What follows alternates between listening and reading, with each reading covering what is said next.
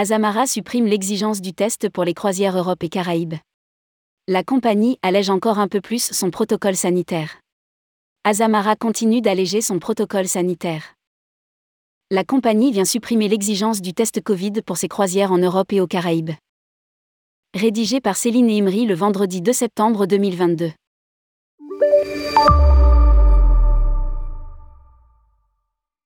Les voyageurs qui monteront à bord des navires de la compagnie Azamara sur toutes les croisières dans les Caraïbes et en Europe n'auront plus besoin de prouver qu'ils sont vaccinés contre le Covid-19 à partir du 1er décembre 2022, sauf si les réglementations locales l'exigent.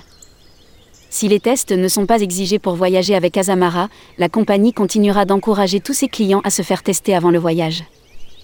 Azamara a pris la décision de supprimer son exigence de test d'embarquement Covid-19 depuis le 25 juillet 2022.